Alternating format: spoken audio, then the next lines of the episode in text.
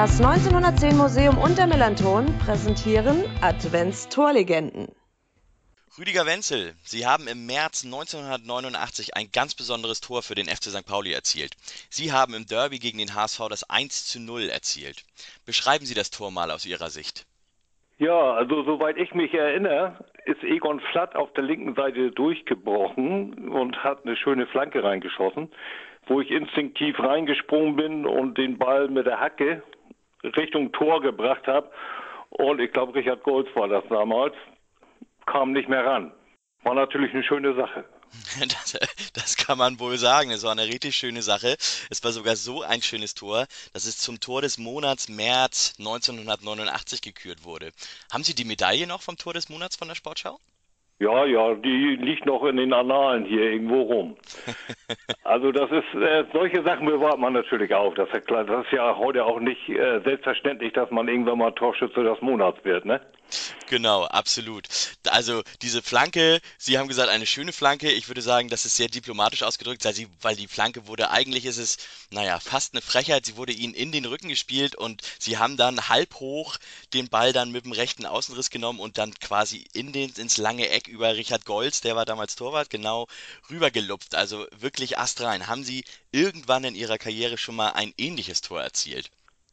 Also ich habe ja nur wirklich in meiner ganzen Zeit so allerhand Tore gemacht, aber das war doch ziemlich einzigartig. Und da gehört natürlich auch viel Glück zu, ne? den Ball in dem Moment so zu erwischen, dass er da hinten sich reinsenkt. Aber wir nehmen das natürlich gerne mit. Ja, besonders im Derby gegen den HSV. Das war natürlich auch ein ganz besonderes Spiel.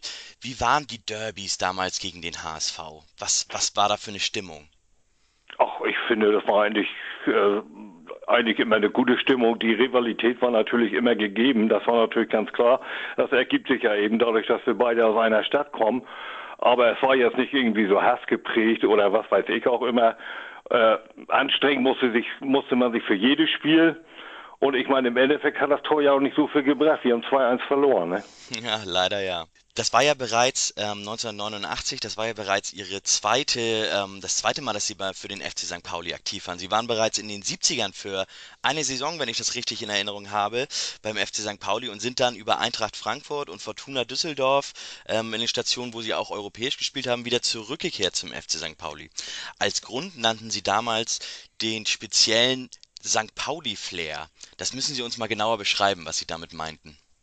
Naja, das war immer die, äh, das war ja immer ganz familiär bei, bei St. Pauli auch. Äh, außerhalb des Platzes und innerhalb des Platzes, wenn ich mich so zurückerinnere, glaube ich, haben damals sechs oder sieben Hamburger gespielt in, äh, bei St. Pauli. Und ich meine, die Zuschauer, die waren sowieso immer total toll. Der Generaldirektor hat neben dem, was weiß ich, Handwerker gesessen und, und, und. Es gab nie Stress und man wurde immer gefeiert. Äh, ob man nun gewonnen oder verloren hatte, es war nur wichtig eben, dass man richtige Arbeit angeboten hat. Wenn man alles gegeben hat und hat verloren, dann war es eben mal so. Und das wurde von den Zuschauern aber auch nie krumm genommen.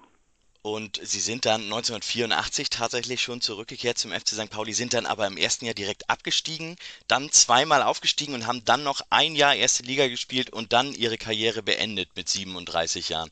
Was machen Sie jetzt oder was haben Sie in den Jahren von 1989 bis jetzt eigentlich gemacht?